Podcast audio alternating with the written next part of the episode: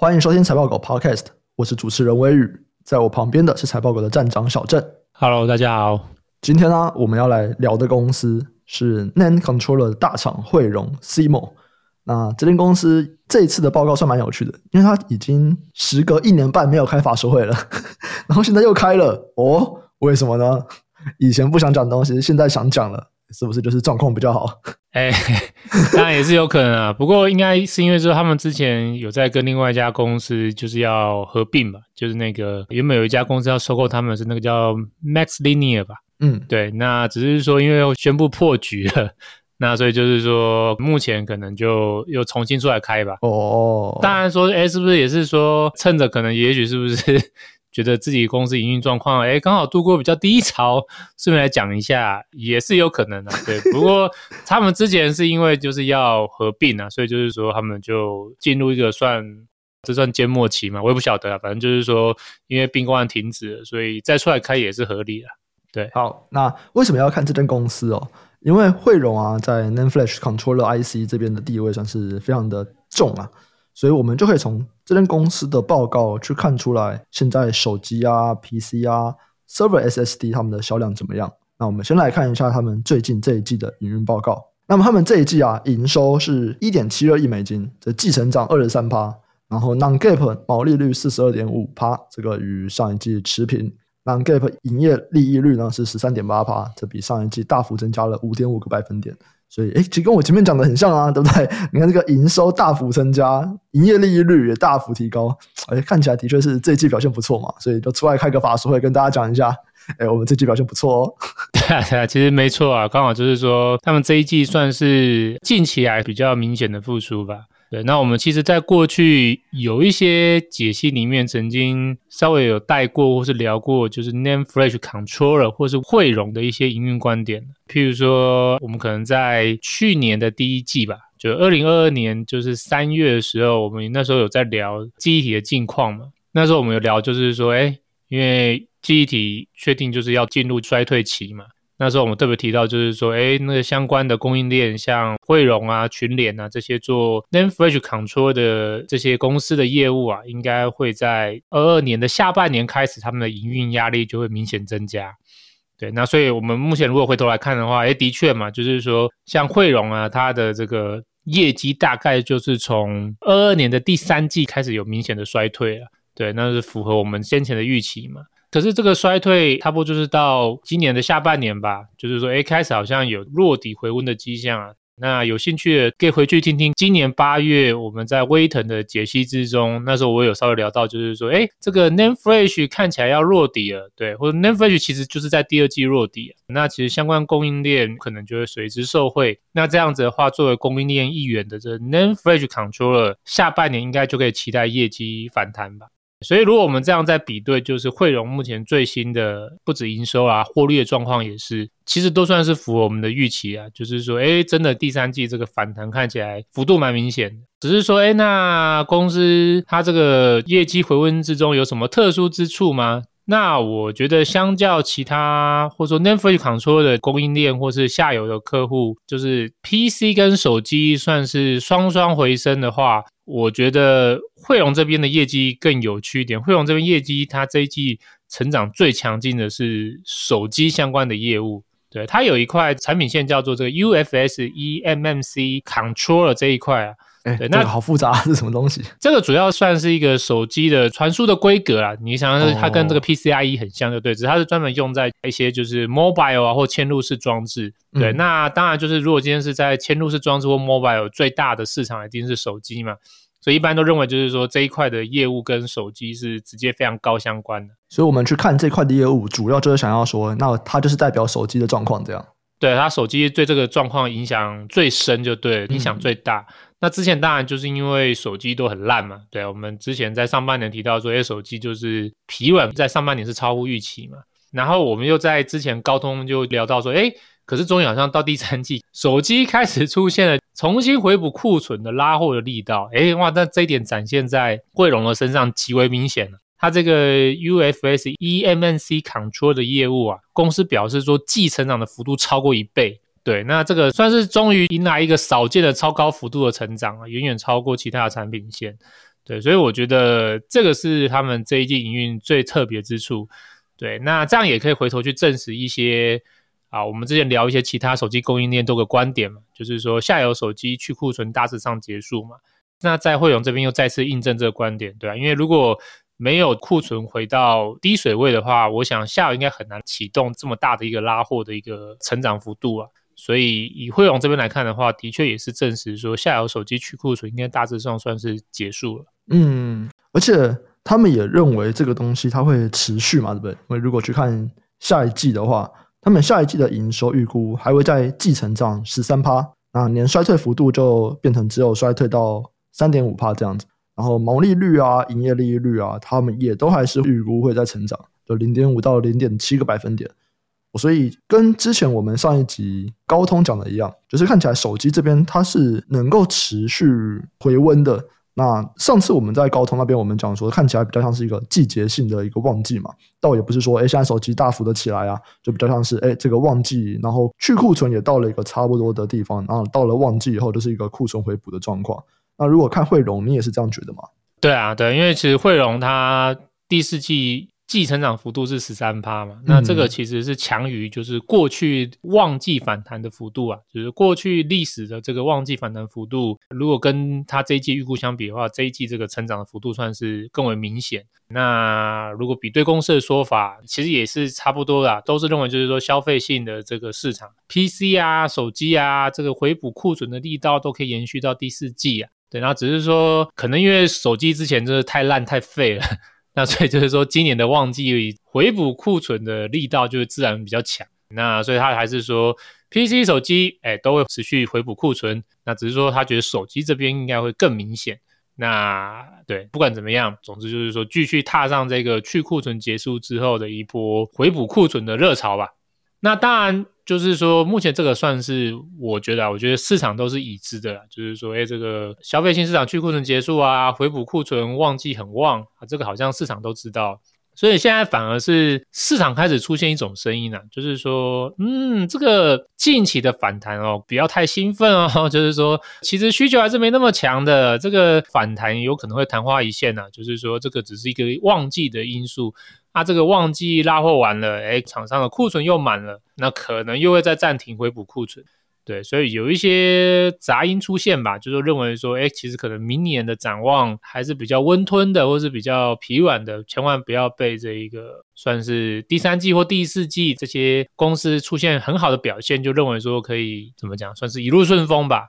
那所以就是说，如果以同样观点来看的话，那这上是不是代表汇融明年的展望也是这样子？就是说，哎，可能就是昙花一现，明年可能又回到比较就是乏善可陈的一个状况呢？那我个人的观点会跟这些杂音比较不同。对，我个人是觉得说，其实明年的话，如果站在业绩的角度，我觉得汇融应该还是可以期待的。哦，哎，这个东西我们高通那一集比较没有讲，对不对？因为高通那个时候没有讲到说，哎，那明年这个市场的状况怎么样？高通我们比较在讲说，明年它可能受到一些其他的因素，像华为的这个竞争等等，或市占率的降低这些东西，比较没有讲到那明年的市场状况怎么样。可是，在汇融这边，你会说，哎，看到明年的市场，你还是会觉得不错。对啊，对啊，对啊，对啊，主要是因为说最近市场有一些观点，譬如说像双十一结束了嘛。嗯对，双十一结束之后，有一些媒体吧，就是有提到双十一结束了，那这个拉货的动力看起来又要再下滑了，所以就是说会有一些担忧的声音又跑出来吧。嗯，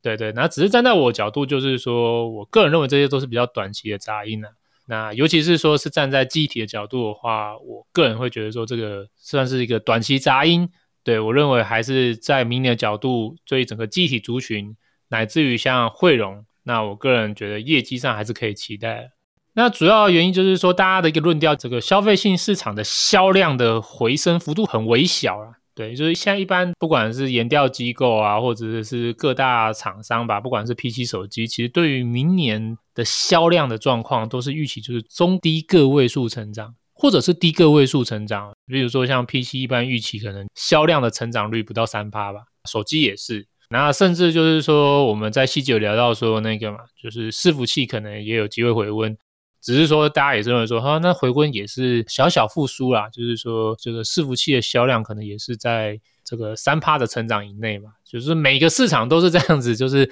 成长个两趴三趴。对，所以大家都会对这个就是明年的成长力道都还是非常的保守。可是我觉得大家可能忽略一件事情，就是说，其实一家公司的营收成长，除了销量会影响之外，还有另外一个是报价嘛，嗯，对吧？因为你的营收就等于你卖出的产品量乘以你的价格嘛。那对于机体这边而言呢，对，我认为就是说，价格这个因素其实是对于机体的影响力很大，甚至某些程度上，就是它的影响力会超越销量。哦，其实我们根据过去历史来看，就是说过去的可能二十年甚至三十年吧，只要价格上涨，就算说销量的成长或者需求量没有大幅上升，只要价格大幅上升啊，对于就是这些先讲下游好，就是这个 n a m e Flash 记忆体，就是制造业者的获利会就是明显的带动，会大幅的增长。对，只要价格大涨，他们的获利就会跟着大幅的增长。那这主要原因是因为就是说，其实这些下游的记忆体制造业者，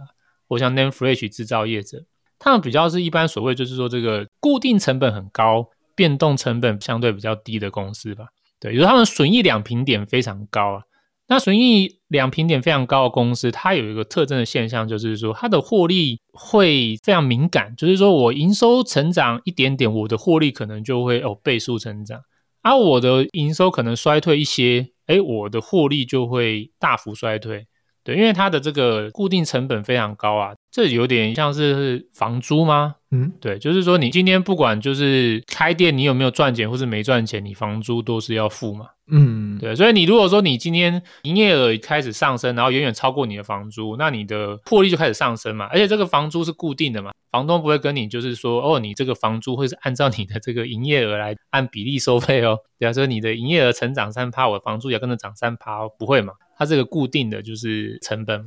对啊，所以就是说，你的营业额成长越高，哎，你付的房租还是一样，那你的获利当然就会看起来就是加速上涨。可是反过来就是说，你今天如果营收下跌的话，你的房租不会跟着下跌啊，房东不会说哦，跟你一起共体时间，说好，那这样子我也调降你的房租。我想目前好像没有那么好心的房东了。对，所以就是说，哎，当你的营业额下滑低于房租的话，你的获利就会开始加速的亏损。对，那所以这个有点可以类比，就是我刚刚提到这个记忆体晶片制造厂商的状况，就是说他们大量的资金都是放在盖晶圆厂，你看这个晶圆厂动辄就是数百亿、数千亿的，对，那所以就是说他们的获利的波动很剧烈，那所以说只要营收稍微就是变好了，或者说营收有成长了，可能获利就会大幅回升，对，那所以站在这样角度的话，我们刚刚有提到嘛，就是说其实营收是可以用销量乘以报价嘛，对。所以一旦报价上升啊，就是说这个工序一旦改善啊，带动就是这些记忆体业者的业绩回升，诶，他们的获利往往就是会非常剧烈的上涨。就算说它的销量没有明显的就是大幅上升，只要这个供需不平衡导致它的报价开始上涨，很容易刺激就是这些记忆体业者整体的获利水平就大幅的攀升吧。那为什么要提到这一点呢？或者说我们现在在聊汇荣，然后特别讲 NAND Flash 记忆体业者的状况，就是有什么意义吗？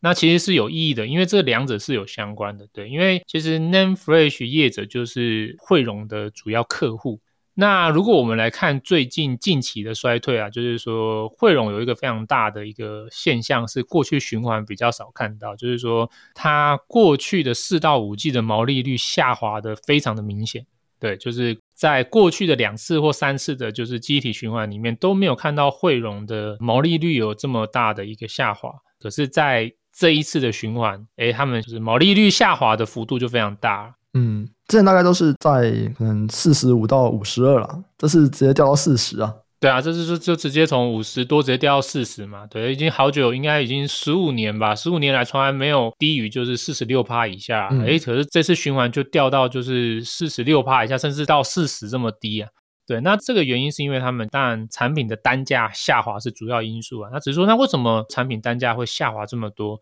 难道以前的产品单价不会下滑吗？对，那也会下滑，只是没有下滑那么严重。原因是因为这次循环真的非常特别。这次循环啊，就是 Name Fresh 报价真的算是崩跌，它已经崩跌到就是说 Name Fresh 业者直接就是很快的就陷入到亏损，对，就是说他们已经不是说获利衰退而已，甚至是亏损。所以在就是大概从去年底到今年一直亏损的情况之下，当然就是这些机体业者他会反过来要求他的上游也要跟着他们共体时间。对，刚才说房租不会供体时间嘛，诶，可是这些机体业者会要求他们上游要供体时间，对，没办法，因为这些机体业者就是他们规模太大，他们在整个产业链，他们算是最有这个议价能力的这个业者，对，所以整个供应链上游的话，基本上是你下游说什么，我一定要跟啊。那既然就是我这个下游都亏损了，没道理你上游可以维持就是四十六趴到五十趴毛利率那么爽，不可能嘛？嗯，对啊，对啊，而且就是说我这次的确是比过去的两三次循环还要再惨，对，所以就是说我希望就是上游可以跟我共体时间。那所以在这样的情况之下，就是说当然汇融它的就是毛利率大概从去年开始就是明显低于就是长期的水平啊，就是真的是非常大幅的下滑就对了。所以逻辑上的话，诶。那什么时候汇融的毛利率可以再回到过往四十六趴到五十趴的正常水平呢？其实关键就在就是说，它的下游客户何时能够重回获利嘛？只要就是它下游的 name Flash 客户，诶，他们的获利可能重新回到一个过往比较正常的水平，那自然而然就是说，诶，上游这边就不用再供体时间了嘛。那这个汇融它的毛利率也可以。赶快就是再回到过往可能就是四十六趴到五十趴之间的水准。那所以站在这个角度的话，我们如果去看看二四年啊，我个人觉得就是下游是非常有机会重回获利啊，对，甚至就是说，我觉得搞不好下游这边可能就是获利成长的幅度会比市场预期还高，对，因为我觉得市场可能。太过于担心需求量比较疲软，或者说需求量复苏不明显，就是市场可能过于关注这一点，可是没有注意到，就是说有另外一个东西会影响报价，就是人家都说这个影响价格就两关键嘛，除了需求，另外一个就是供给嘛。对，其实站在我角度啊，就算说今天需求可能没有显著的提振，只要供给持续萎缩，就能够带动报价大幅走扬。甚至就进而带动整体就 name fresh 业者的获利就大幅的回升，对，所以就是说，如果以我角度来看啊，就是说，如果我们先不要看需求，我们如果看供给的话，我觉得目前供给是真的萎缩的非常的一个明显，所以也因此可以看到，就是说，即便就是说今年大家一般都认为是需求是明显衰退不好的一年嘛，可是你看，就 NAND Flash 的产值其实从第二季就开始反弹向上，那甚至第三季、第四季。诶，这个就是产值上升的幅度，甚至是在加速上升。对，所以只要目前 NAND Flash 供给这样子持续就是低迷或是萎缩的状况可以延续，那我觉得明年的报价就有进一步上升的空间。那只要明年的报价有进一步上升的空间，下游的 name fresh 业者的获利的状况好转，其实是可以值得期待的。我甚至认为，就是说，如果需求越低迷，减产或是供给萎缩的时间可能就会再更拉长。那这更拉长，对于报价的状况，甚至是个更好的状况了。对，因为你看现在已经报价上涨了嘛。对，那现在就是市场担心说，诶，这个需求没那么好。那需求没那么好，或者需求可能只是轻微复苏，这么保守的角度，更会让这些就是 name fresh 业者他们在恢复供给或是重新扩展的脚步或是态度就更加保守啊。那这样子其实都是有利于支撑报价，就是持续维持上涨的一个格局啊。对，所以站在我的角度，就是说，其实明年就是我认为下游记忆体业者的获利，好，乃至于就是报价回温是可以值得期待的。那如果站在这样角度的话，其实我觉得只要明年就是下游机体业者的获利不要再那么惨，不要亏损啊，就是只要回到获利的水平，然后或者是逐步成长，诶，其实汇荣这边在明年它的产品的报价乃至于毛利率就有回升的空间，因为参考它这一次，它这一次大概就是说。NAND Flash 报价大概是在二零二二年的 Q 四开始转跌嘛，那大概这个开始影响到上游的汇荣的营运，大概是差不多隔两季啊，汇荣差不多是到二零二三年第三季报价和毛利率才开始明显走跌。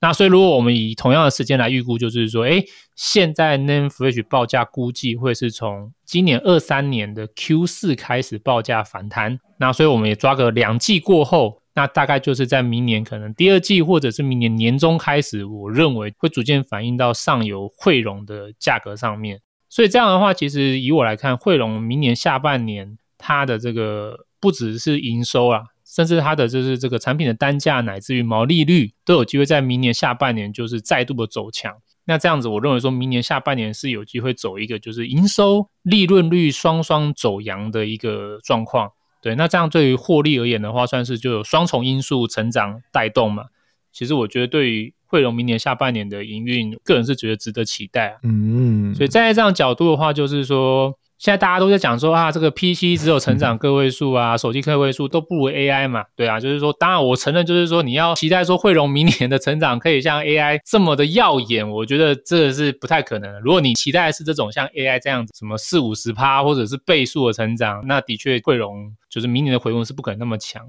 可是说。会低到就是说不成长，或是只有个位数成长嘛？我个人认为就是不至于到这么惨啊。对，因为考量到就是其实还有另外一个因素，就是供给和价格其实都会带动就是慧荣的营运上升。我个人认为，就其实明年它的营收毛利率甚至获利其实会有个不小幅度反弹，尤其是会在年终之后开始加速。对，那所以说我个人觉得，其实慧荣明年的业绩也是可以稍微期待它的复苏了。诶，难道没有一种可能是它的毛利率回不去了吗？因为你现在的想法是说，哦，它的毛利率会下降那么多，是因为因为 NAND Flash 真的太惨了，所以他们也被压价格。那等到 NAND Flash 回温了，哎，他们毛利率就会回来。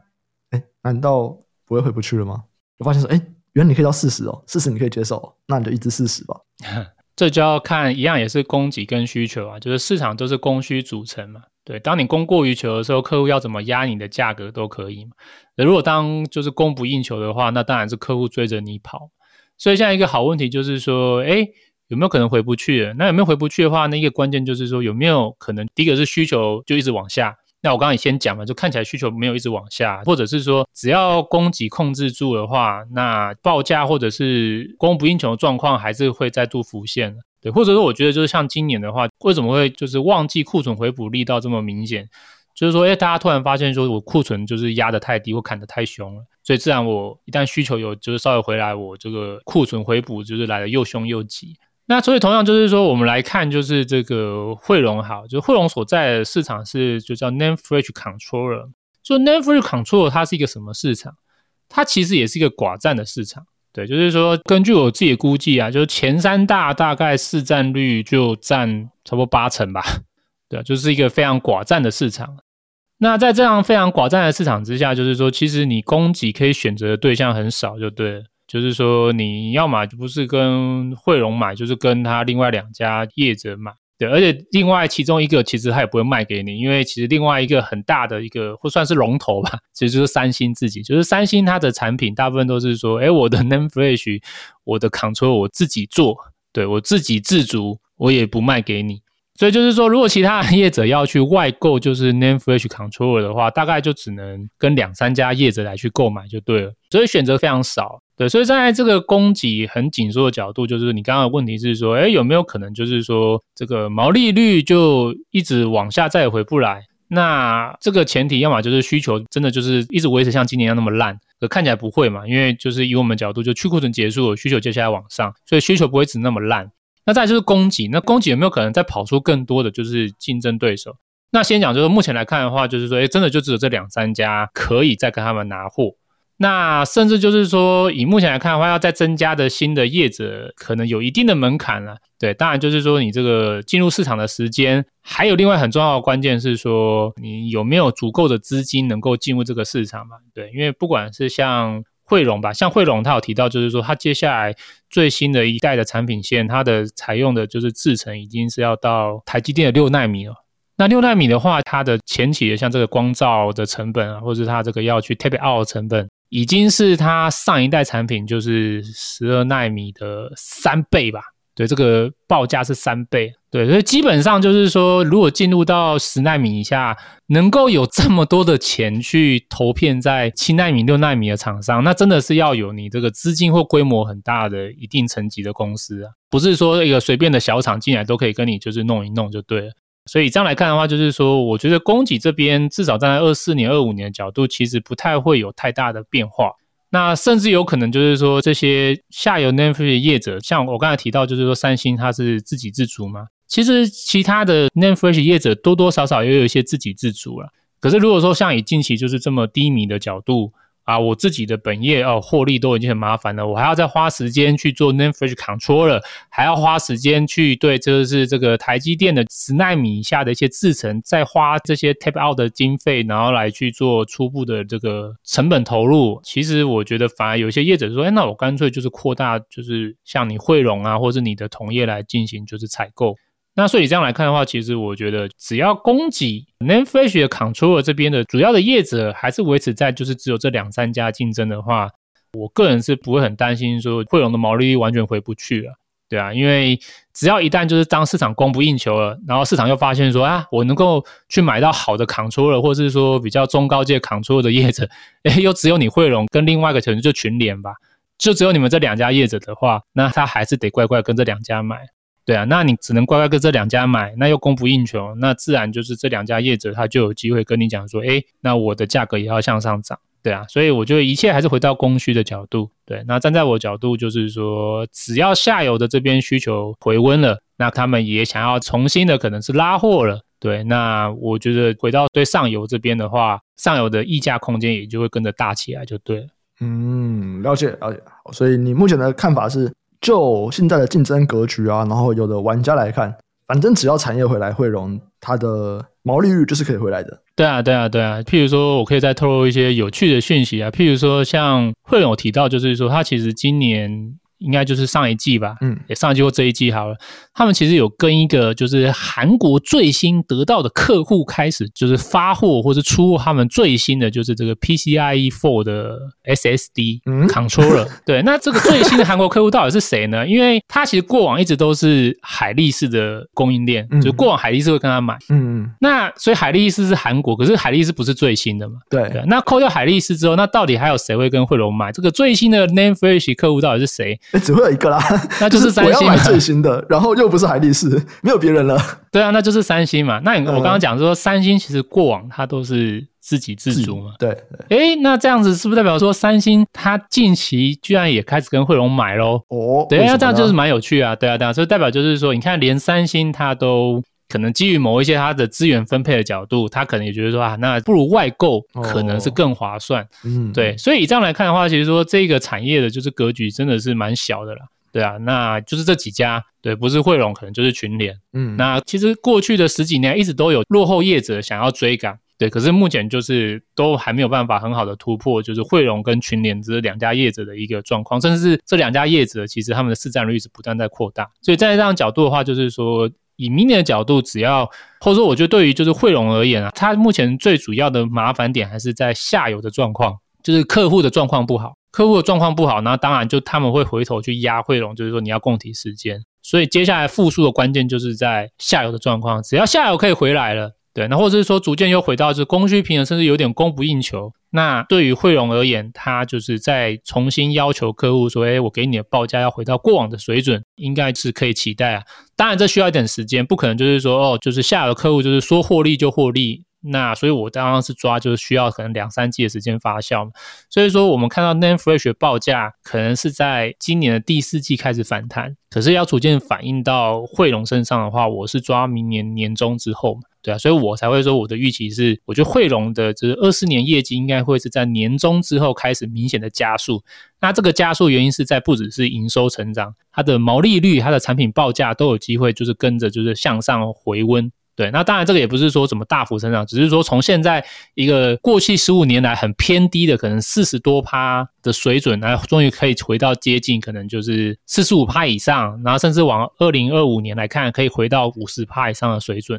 对，所以这个大概是我对汇荣明年一个业绩轨道的一个观点。嗯，好啊，那看完了汇荣这间公司，就来看一下它的产业链其他的公司的状况怎么样。那我们先看下游好了。因为其实刚刚有提到说，以汇荣来说，它的业绩蛮大取决于它的客户的状况。那你对于它客户的看法，就是这些 NAND 的晶片制造者，你的看法就是就是好棒棒啊，就是好棒棒，就是好棒棒啊！对，我们已经讲了好几季好棒棒了，哎，那这真真的还蛮棒的，对啊。其实像我们可能还没有聊威腾吧，对啊，像威腾的话，我觉得业绩的复苏也是蛮明显的。当然，它的业绩的复苏的重点是先在这个销量吧。它的这个位元出货量就是明显的回温。那当然也是受惠什么手机或 PC 的这个回补库存啊。对，而不管怎么样，就是说它的整个成长在第三季也是蛮明显的。那可是主要的成长是展现在它的就是位元出货量明显增长。可是报价还是微幅的下滑，嗯。可是我刚刚是有提到，就是说目前来看的话，就是说 Name Flash 的最新报价已经从今年第四季开始要向上，所以以接下来看的话，就是说从今年第四季乃至于到明年全年的话，应该会看到就是说不只是就是位元销售量这些 Name Flash 业者他们的出货量开始回温了，同时还会再叠加另外一个是报价。就是报价会同步上涨，所以有双重的成长动能。就是我的位元出货量会上升，同时我的报价会跟着上涨，所以我的营收和我的利润率会有双重动能带动我成长。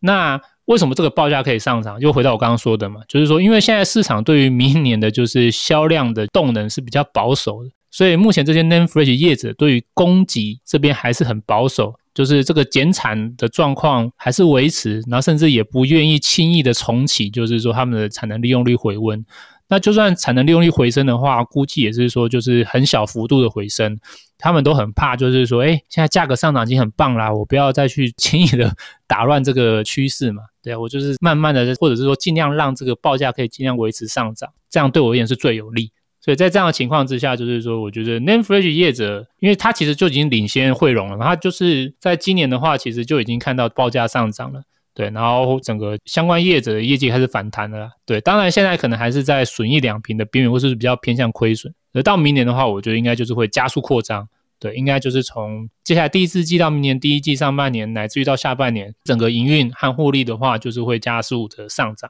对，当然我可能抓就是损益两瓶，或者是开始获利，可能还需要个一两季吧。可是如果是以明年全年角度的话，我觉得回到获利这边，我是觉得蛮有把握，我个人觉得蛮有把握了。对，所以站在我的角度，就是说，可能我跟市场观点比较不同嘛，就是市场非常担心就是需求不振的状况，可是我这边的话，反而是比较看好供给的紧缩。对，因为就过往来看的话，就是说。对，有时候真的就是影响，就是这些业者的获利的最大因素不是在销量，反而是这个报价才是刺激他们短期获利最大一个因素。对，所以只要报价能够上涨，那我对 NAND Flash 业者明年的状况就是看好。所以这样来看的话，就是说像威腾啊、凯霞，乃至于其他业者的 NAND Flash 的产品线的获利营运的状况，我认为在二四年的话都是看好的。对，因为二四年它已经不是走一个叫做复苏反弹，它走的就是叫加速扩张。嗯，这个加速扩张的驱动力到底是什么啊？就是供给啊，对啊。可是需求在哪里啊？对啊，你这个问题就是好，这大家也是很担心需求啊。可是问题就是说，站在我的角度，就是说需求跟供给是两面就对了。对，就是说短期内的话，说只要供给持续紧缩，需求就会往上。可是供给紧缩，为什么还会有所谓的供给带来的成长？就是因为报价，报价，因为报价现在跌太多了。嗯哦，比如说像现在看很多机构的报告，哇，我想明年 NAND Flash 的报价的上升，相对今年可能至少都是四成起跳，那就会有人受不了了。因为我们之前不是有提到说，跟 DRAM 不太一样嘛，就 NAND 的玩家还是比较多一点，所以就有人不守规矩就开始扩产。会啊会啊，当然这是一个值得担心之一。可是我认为有两个因素在明年不容易发生。嗯，第一个的话是比较结构性因素，就是说 NAND Flash 业者其实是有在减少，因为有一个就已经被消灭了嘛，就 Intel。嗯嗯，对啊，他就现在已经被并到海力士了嘛。所以其实现在 NAND Flash 也就只剩下四家。哦，对，那这四家里面其实有一家特别小，那一家特别小的，我觉得应该可以算是美光。因为其实像威腾，它的这个生产它是跟凯霞一起合资啊，所以这两家公司他们在供给的策略的话会比较雷同，对，或者他们可能会联盟就对了。那所以就是说，基本上如果说我们把威腾跟凯霞在供给的角度看成是同一个联盟的话，那其实前三大就是三星、海力士和就是凯霞威腾联盟这三大，其实他们的市占率已经超过八成了，甚至快要接近九成了。那所以这样的话，其实很寡占了，对，当然没有像 DRAM 就是只剩下三家这么稳定，可是至少相对过往以前，可能就是两千年以前吧，就是说啊，有五六家业者来这样的话，其实 NAND Flash 目前真的至少减少到四家，而且有三家是特别大，这有点像台湾就是电信三雄再加一个那个台湾之星，台湾之星就不是很重要，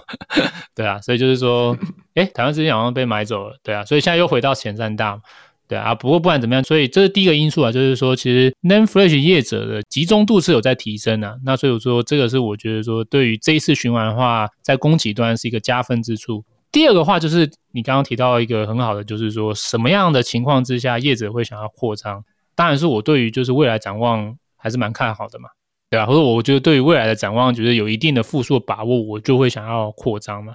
对，可是我刚有提到说，现在市场有一个观点，就是说觉得明年就算复苏也那么好，我觉得这个东西会。一直不断的制约，就是这些业者他们的供给想要回升的一个脚步。哦，对，只要就是说整个市场的观点一直停留在明年的，就算复苏也是很弱很弱。只要一直有这个印象锚定在这些厂商的身上，他们在供给，他们就会特别小心。因为因为我好不容易能够让我的就是报价和获利可以起来了，我不想要这么快的结束啊。对，你看，就是连手骨很粗的三星，它都撑不了，它也只能够在今年也是开始做减产。它记得年初的时候，大家都说哦，三星不理产业，三星喜欢在就是衰退的时候扩产。哎，可是后来就如我们预期嘛，那就是死鸭子嘴硬而已。所以好不容易就是大家这么有共识，那要维持这个获利在持续攀升，报价攀升已经这么艰难了，可是又听到哦，二四年的获利还是会很低迷，这件事情就是会。造成大家的扩产要重启的脚步，算是犹疑不定吧，或是举足不前吧。所以说，我认为明年的确是会回来啊，就是供给其实是会上升，可是就是因为预期这个需求成长的幅度很低迷，所以他们供给从重启的脚步也会很慢。对，所以这两个因素叠加起来的话，就会让明年的就是供给的状况还是可以维持在一个比较有纪律，或是相对于历史而言，就是这个成长幅度或重启幅度还是很低的一个状况。对，所以以这样的状况来看的话，就是对明年报价的是有利的。那所以这也是一些机构为什么他们认为明年的就是 NAND Flash 报价还是可以到可能至少四成起掉一个原因。嗯嗯，好，没问题。那这边就是在讲 NAND 的部分。那接下来就是同业啊，因为刚好提到嘛，NAND Controller 其实现在巨头。汇融以外，还有另外一家就是群联。对啊，对啊，就是巨头是群联。这两家算是一样的吧？对啊，对啊，对啊，就是说，如果说看好汇融明年下半年的 Controller 业务是有机会营收利润率就是双双明显回升的话，我觉得汇融的状况可以作为整体产业的一个参考，因为它就是龙头嘛。那所以其实我觉得其他业者都可以用同样的方式去思考他们就是 NAND Flash Controller 的业绩啊。对对对，那台湾的话，目前可能台面上还比较大的就是 Name Flash Control 业者，一个就是群联吧，还有个可能是点序，嗯，对，那可能还有很多很小很小的就不说，那太小可能就太没有代表性了。那其实最有代表性是群联啊，啊，点序的话一直是很想要追啊，可是当然就是它是明显的落后者啊，各方面都很落后就对了。那不管怎么样，就是说站在整体族群的角度，我觉得 NAND Flash Controller 其实明年的营运也是有机会回温的，只是我抓时间点会落后它的下游客户，就是 NAND Flash 晶片制造业者落个两季吧。所以我认为就是说，可能上半年是温吞的回温吧，对，或者说可能会是有个算是季节性下滑，就是 YOY 是成长，可是季节性可能会有一个下滑的状况。那直到就是到明年年中之后开始，可能就是会加速的上升，对，就是不只是旺季的效应呢，还会有就是说下游的客户的获利或者是状况加速的好转，也带动他们就是对于下游客户的报价能够跟着就是再回到比较长期合理水平的一个因素。那所以我个人预期就是说，NAND Flash Controller 业者不止汇荣，整体的族群应该在明年下半年营运都有加速回升的机会。好，没问题。那以上啊，就是我们看了汇荣，然后看 NAND Flash 还有 NAND Flash Controller 这几个产业链的一些状况啊，听起来就是，就我觉得已经开始到，哎，我们不管讲什么产业，都会说这个产业还不错的一个阶段了。对啊，对啊，现在真的是已经 景气已经到了这个程度了。对啊，对啊，对啊，或者说可能我个人比较乐观了，对，就是说，我想有一些机构可能还是会比较保守，就是说，哎，明年的话可能叫做 L 型复苏嘛，还是什么 U 型复苏哦？反正就认为说，明年的话复苏是比较缓和的。对，那站在我的角度的话，当然我认同这个观点啊。对，可是对于某一些产业的话，它的供给也是很大的一个影响因素。像记忆体的话，我觉得就是供给的影响是一个很巨大的一个因素的一个产业啊。所以我对于记忆体这边可能会相对是特别乐观吧。嗯，好啊，那以上啊就是我们今天这一集的内容。有任何的问题啊，都可以留言和我们讨论。我们就下集再见，拜拜，拜拜。